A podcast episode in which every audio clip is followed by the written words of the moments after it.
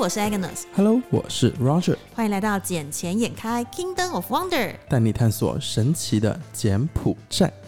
哎，Roger，我们好久都没有邀来宾来上节目嘞。是啊，是啊，这一次的是不是应该有来宾来了？当然，你知道，就是我们两个唱独角戏唱超久的，而且我今天要下了班之后，我要来录音之前啊，然后我的同事还问我说：“哎、你要不要去哪里？要不要一起回家？”然后我说：“没有没有，我要去录音。”他说：“哎、那你这一集内容要录什么？”因为我的同事有蛮多都是我们忠实的听众，是，结果我就说我们这一集有邀请到一个重量级的来宾来，然后他们就很好奇是谁。然后当我跟他们讲是谁的时候，他们就说我这个礼拜一定会收听，你怎么可以提前透露给他们？因为他们是我的好同事，又是我们的忠实听众，我当然要先让他们知道一些就是别人不知道的事啊。要要保留一个神秘感在。对，可是他们反正他们就会锁定收听了啦，这很重要，我们也要要趁要增加我们的收听率啊。对啊，其实像今天晚下午吧，我我们也是临近下班之前，我同事也问我说，我晚上有什么安排？我说今晚很忙，有重重要的来来宾。嗯那我们一起来欢迎一下我们这一次重量级的嘉宾。阿令，Hello，大家好，我是呃柬埔寨佳音的负责人艾琳，很高兴邀，很谢谢你们邀请我来参加这个，我真的是重量级 您的重量级当然是因为您在就是教育界教育界那边是非常资深，而且是一个很权威的。你知道，就是我当时听到这边有佳音的时候，我很讶异，因为你知道我跟佳音有很大的的的一个渊源吗？哦，是吗？你知道佳音是哪一年成立的吗？一九八一啊？我就是那一年出生的，啊 对，我所以我是跟着原来佳音一起长大的小孩。是是是，对因为我我们都是佳音宝宝，对，因为佳音在台湾，我不知道 Roger 知不知道，佳音在台湾是非常非常知名的英语教育机构。然后完之后在，而且他现在哦，我那时候看到我觉得很压抑的点，是因为我特地上网 Google 了一下，佳音目前只在四个地方有分校。第一个当然是台湾，第二个当然是大陆，因为中国市场非常的重要。第三个是日本，就没想到第四个居然是在柬埔寨。Cambodia，对，就是觉得哇，怎么会在 Cambodia 看到一个我从小到大这么熟悉的品牌？因为佳音真的在台湾是无人知不知、无人不晓的一个就是英语权威品牌。所以当时你看到的时候，你有没有觉得这这到底是不是真的？有，因为你知道，其实柬埔寨这边有很多的，就是很多山寨版，比如说像一些什么茶饮店啊，对或者是说它是被代理过来的，它可能没有完全的被授权，甚至于到时候还有一些那种品牌的授权争议，什么之前有什么海底捞、啊，海底捞什么叫 叫只鸡，叫了一只鸡啊，或者什么喜茶之类，其实都有多少争议出现。所以当我那时候发现到嘉音音乐的时候，我第一个直觉就是找到了艾琳，然后想确认一下是不是我从小知道的那个品牌。是不是假的？对，因为我很怕说该不会用同一个名字，可是其实做不一样的事情。哎呃，其实我们佳音在柬埔寨呢，其实也是代理的，呃，直接总代理过来的品牌，并非呃佳音总公司过来设立的。但是我们所有的 CI 所有的呃系统，完全就是跟台湾的一模一样。那呃，Agnes 有去过我们的学院，嗯，相信你很了解，哎，长得确实是一模一样，就是原就是呃什么啊原原汁汁原味从台湾搬过来到这里来。对，所以这就是为什么呃，我们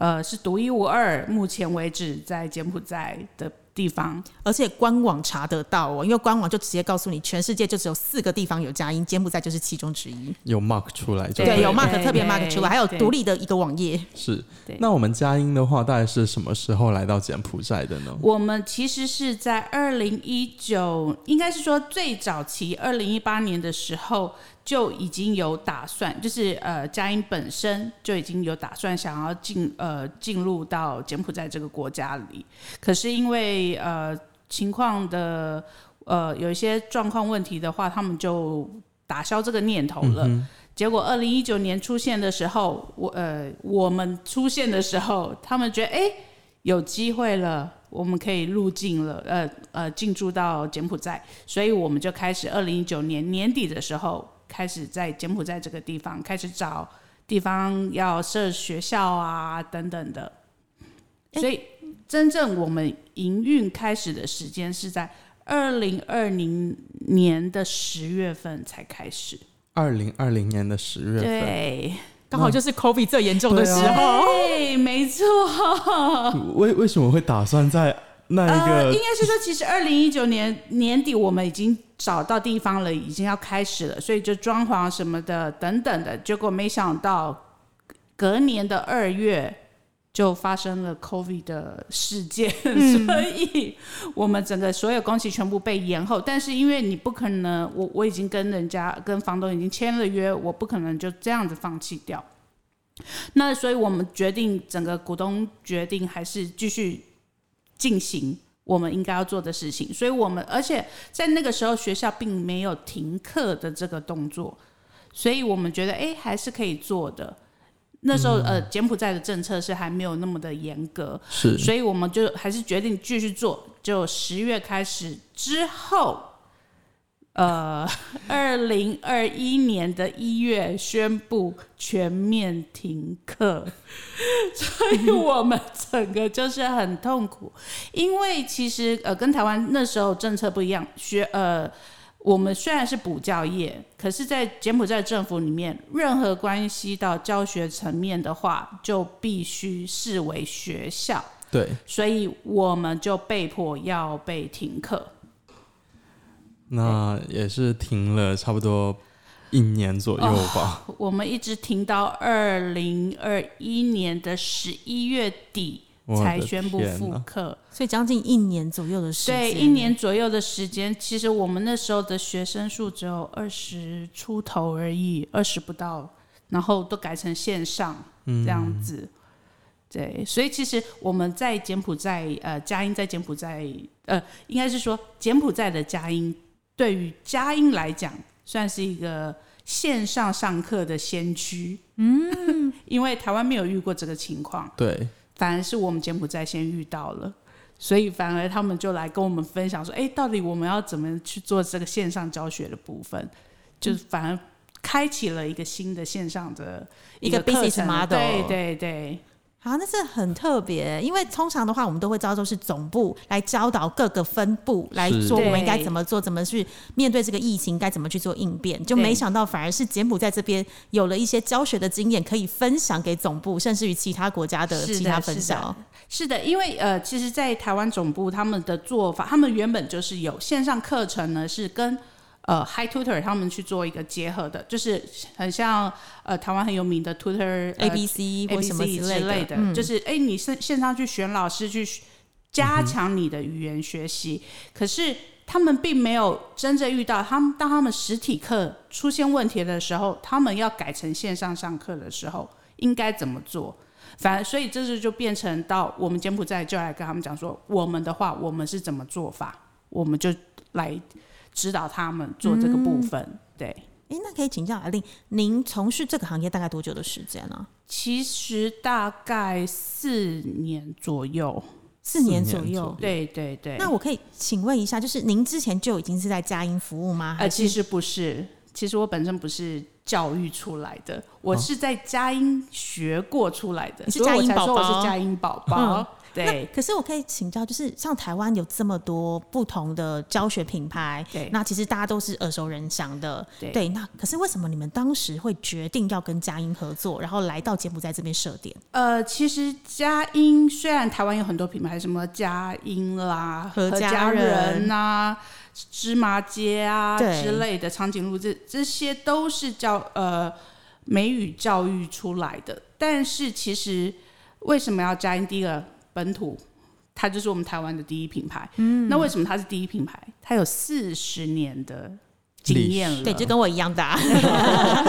所以，而且它所有的课程、所有的课本教材，全部都是自行设计的，而非像呃有很多呃补教界他们使用呃剑桥啊，或是牛津系列的这种教材，就是你随处可得可得的地方。但是呃，佳音他们是完全从插画，从每一句都是自己编写出来的，所以他们表示他们用心用在这个上面非常大，所以他们会有名不是没有道理的。嗯，他们会有那么多分校在台湾，在中国大陆也不是没有道理的，就是他们有他们四十年来的经验。那最还有更大的一个特点就是他们的师资训练，他们的师资培训呢，教你什么？因为他们有四十年的历史。我相信我们很多老师都没有超过四十岁，没有人有办法达到那样子的经验。对，所以他把这四十年的经验全部教授给你。学生有什么问题，SOP 是什么？你要怎么处理？当你教学上遇到什么问题，SOP 也教给你。我们所有的都有一个系统化的在管理，所以这是呃佳音跟其他补教业比较不太一样的地方。就是专业老师在带领着专业老师。对对对，那他们自己有成立一个，像我们在柬埔寨在设立的时候，他们有一个团队是一直在关心着我们。你们有没有遇到什么问题？老师有没有？比如说，老师有流动率很高嘛，尤其外师都是这样的。那怎么办呢？他们就会来辅导我们，来协助我们这个部分，如何让老师可以比较稳定性的留下来。嗯，诶，那我就好奇一件事情，因为像之前我们都在有时候上节目啊，在谈到的时候，就想说，其实柬埔寨政府这边对于那种呃一个企业里面的外籍人士是有限制的。是的。那像比如说你们是补教业，因为当然很多的家长都会希望是纯母语的，纯母语就是英文的呃 speaker，他能够来教导我的孩子，对，会比比如说柬埔寨人会讲英文再来教，那个感受会不一样。那你们补教有没有被这种呃外籍人士的这个名额被限制住啊？呃，其实没有诶、补教业，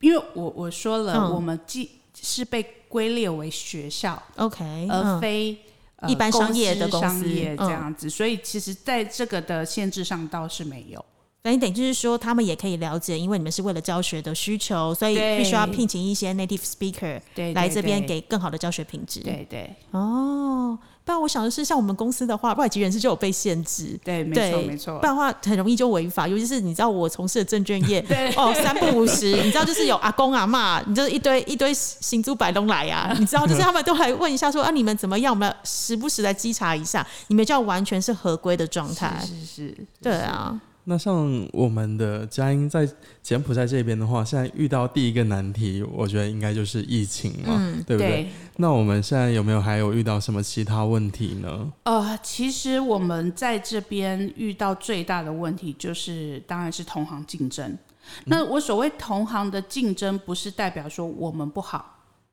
而是柬埔寨的一般的呃他们的消费的观念对，还是在很中下的这个地方，是即使只求吃饱不求吃好。对对对，即使他们可能已经稍微呃手头上已经可以多支付了一些，他们还是觉得嗯，我还是把它控制在某个程度以下。那一分钱一分货，就是嗯，为什么会有这句话？不是没有道理的嘛。嗯，那所以我们现在就是除了我们在教育学生以外，我们也教育家长这个观念，要开启他们这个观念，其实教育家长是很重要的一个过非常程。非常的重要。对，对，因为只有家长他理解了，他才能给小朋友有更好的一个环境。没错没错。嗯，像我们有很多的东西，很多产品都是要先教育好家长，然后家长才会去买单。对对对，嗯对我就是一个很标准的家长。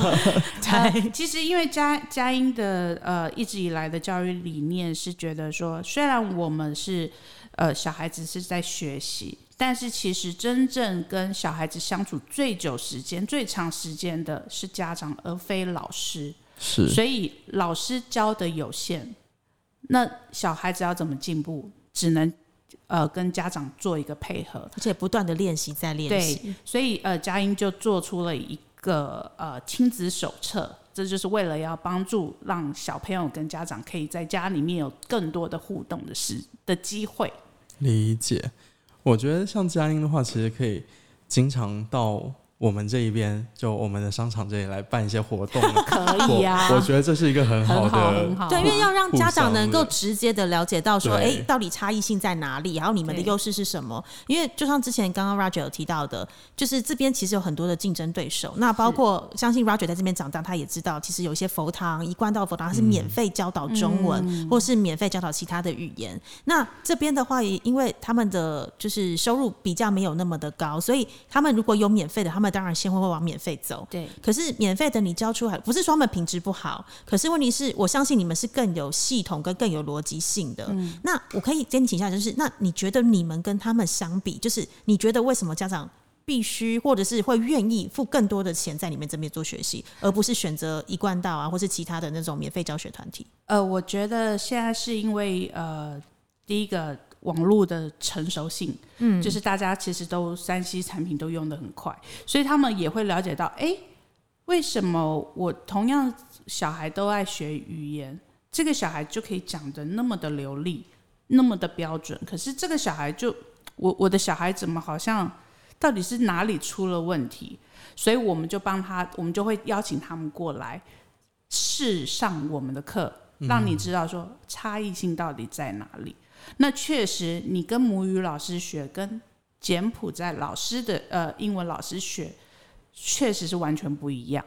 即使这个柬埔寨老师他的口音已经算很标准了，但是在思想文化上面会有很大的差异。这个是、是这个不是我们呃英文讲的好就可以的，对这个一定要跟母语老师才有办法去了解对。，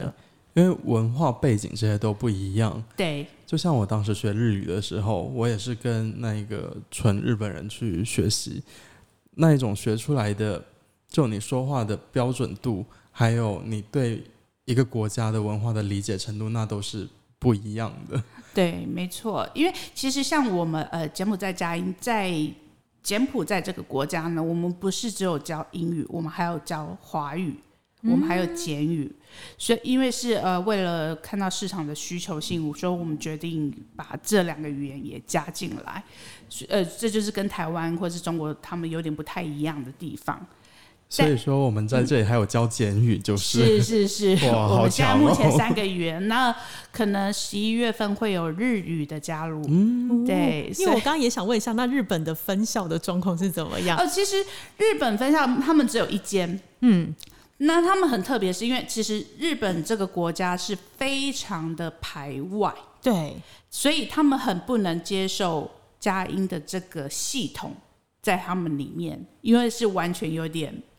格格不入的感格格不入觉。的。对，所以所以呃，不过因为他们自己日本针对语言的这个要求并不高，嗯，所以有你如果你有机会去日本旅游，你可以发现确实他们讲英文的人不太多，因为他们会本身讲日文就会有一个腔调的限制，对对，他们会有自己的，就像新加坡会有 Singlish，他们有对他们有日式的英文，对对对，然后是他们自己听得懂的，是是是，没错没错。所以所以这呃，日本就是比较特殊的一个国家，就呃，佳音总部他们其实对这个国家也呃觉得啊，算了，就有一个在那边就好了，至少已经有开了一个点在那里。嗯，对。那呃，以柬埔寨来讲的话，他我们就毕竟我们就会比较自由一点，我们可以把它想成我们四十年前的台湾，就是佳音就这么的开始。那我们现在就是四十年前的佳音，嗯，那只是比较多元化了一点，是对。那所以当时是你们去找佳音，还是佳音来找你们啊？其实，呃，二零一八年的时候，刚好就是我们的股东，我们的呃董事呢，带着佳音的董事长呢一起过来，二零呃柬埔寨来看一下这边的市场。嗯，那那个董事长一来之后，发现说，哇，我真的很想在这里。一直很想要在这里，所以他也是有被那种命定算命说哦，你一定要来这边发展的那一种吗？呃，因为他看到，就像我们讲的嘛，我相信我我我呃，我们来这边当刚踏下柬埔寨金边这个地方的时候，我们发现这这里怎么跟早期的台湾非常的像啊？就是百业待兴的感觉。对我那时候来的第一个想法也是百业待兴，然后你会发现好像什么事都有机会，只要你肯努力。对，就是你看到的东西，你不要把它当成是一堆土，它感觉就是一个会未来会有什么发展的对，的机会。对，那那个那时候那个陈董事长陈明山董事长，他就是这样子的想法，而且教育在一个准备要开发的国家是非常非常重要的。嗯，是一个基础。对，所以他觉得他应该要把这个呃理念要赶快带进到这个国家进来。嗯，啊，我觉得他也是一个非常有远见的人哎、是啊因为没错，因为就像我们那时候来第一次来到柬埔寨的时候，其实我身边也是有很多的年轻人就问我说：“你怎么会想来柬埔寨？”他们就觉得，相较于因为我以前在英国念书，又在美国待过，然后他就说，相较于美国，相较于英国，甚至于我要来这边之前，其实我还有一个上海的工作机会。是他就说：“你怎么会想选柬埔寨，不选上海？”我就说：“没有，那些你要想都是已经成熟发展的地方，它在改变也只是有限。可是，在一个正在要努力往上走，然后经济要往上变好的地方，就像您讲的，教育很重要。就像 Roger 现在做的事情，商场很重要，因为人民人民会有购买物呃购买东西的需求。求，对，然后我们证券也是一样，全部都是一个在一个正的能量跟正的方向的地方，你会看得到是很多未来的机会。可是那一些不愿意改变或是害怕改变的人，他们看到的只是他的不足，对，没错，没错。可是他没有想过是他的不足可以变成是一个商机。，对，他就只会批评自己，一直去嫌对方，可是他从来没想过我可以从中为这个地方或从中在这个地方得到什么。对对，没错没错，这这就是为什么我们看到，呃，我我们那时候其实佳音本身是儿童美语出来的，我们一来之后发现，哎，我为什么要着重在美语？美语当然，呃，儿童美语是非常重要，没有错，但是成年人呢？是，嗯，他们也需要啊，他们是最需要的。为什么？他们要马上工作，对，所以他们多一个语语言的技的技能，会造成他们的在呃未来的生活上、薪资上都会正倍的成长。所以我们后来就把课程不只是开在儿童里面，我们连成人都教。我们就是让它整个就是多元化的去发展。所以这也是柬埔寨，也是所有的家里面第一个这么做的嘛。对因为我知道台湾是针对七到十二岁的孩子，对对，然后没有做成人的部分。没有没有，所以柬埔寨是比较一个特殊的，我觉得柬埔寨可以改变整个佳音的一个基因，对，它正在改变它的基因存在。对，因为其实像我们呃，我刚刚早稍早有提到，我们其实有华语的教学这个部分，对，这个也是佳音没有的，佳音总部台湾是没有的，所以他们我就呃，他们已经开始在研究要生呃要制作那个中文的教材。嗯。我说赶快赶快，那简文教材怎么办呢、啊？呃，我们现在其实简文教材是我们现在自己在编列的，哇，对，我们就请简文老师按照我们的中文教材去做一个同样的翻译性的做法，因为我们简文其实主张是在生活上的应用，嗯，对，所以这个我们如果用在像考试类的，这个就比较没有必要了。所以我们就是针对在生活上应用，我们就用我们中文的一套生活的绘画教材去做直接的翻译。我觉得听起来好多困难哦，而且都是，啊而且都是你一一去克服它。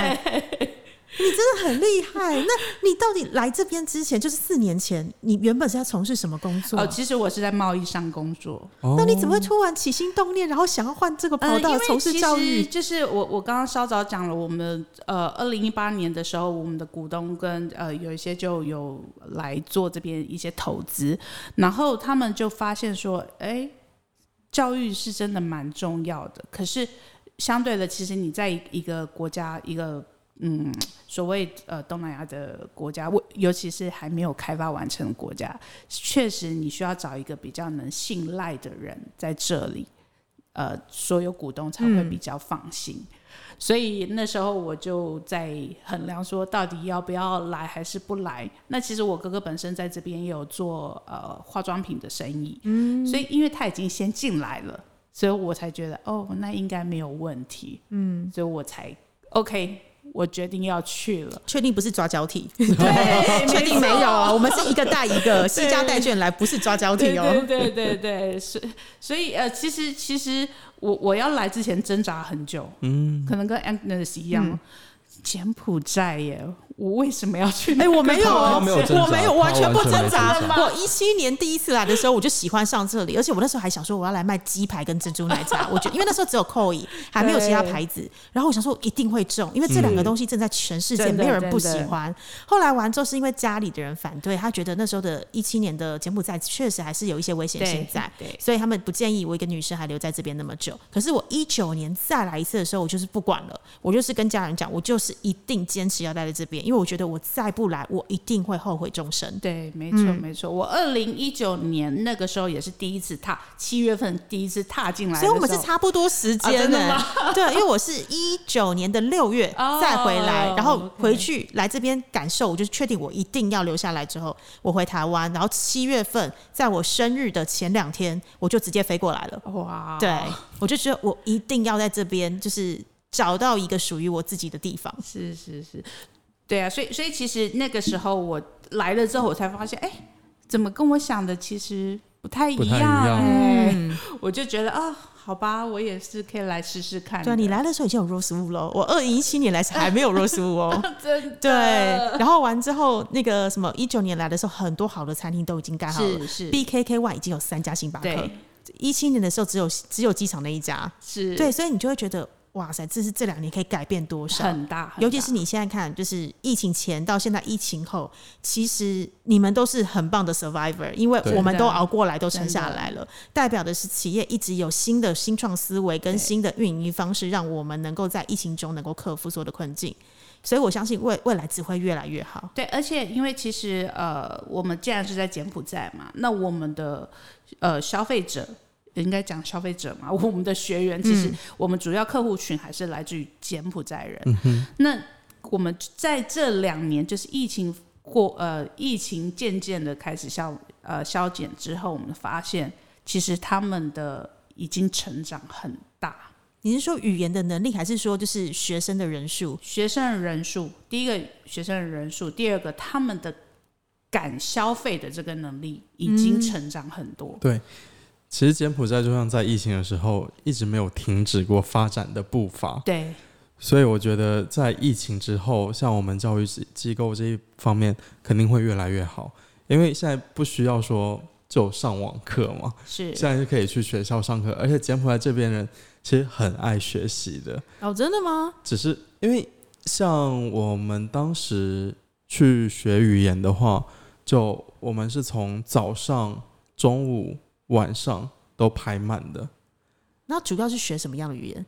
呃，中英简中英简三个语言都学三个。语言，然后加上有空的话就会学一些其他的，像我就去学了日语嘛，然后有很多人还会去学韩语啊，就很多小语种，他们都很热爱去学习。所以我觉得像佳音这样子的话是很棒啊，因因为有越来越多的语言对就加入进来了，嗯，而且这这边的这个市场确实有这个需求。对，而且又有针对成人教育，嗯，哦，因为像现在上班的上班一族，像我下面的员工，他们都会想说，借着晚上下了班之后，能够抽空去学个语言，我觉得这是很棒的一个。真的很像过去的台湾欸，对还有过去的大陆，其实也嗯是，大家都会想说，我要多具备一个能力，我才更有竞争力。对，因为其实这边就是我会呃，我本身会简语，我只要再多会一个英语，哎，我的薪水就 double 上去。我再会会一个中文，哇，我又在 double 再 double、那其实他们就会很愿意在这上面做花钱。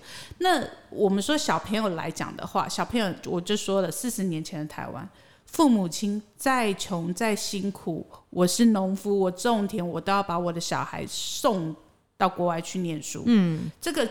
他们现在就是有这个观念，因为他们觉得他们很痛苦，因为他们没有办法学习第二个语言。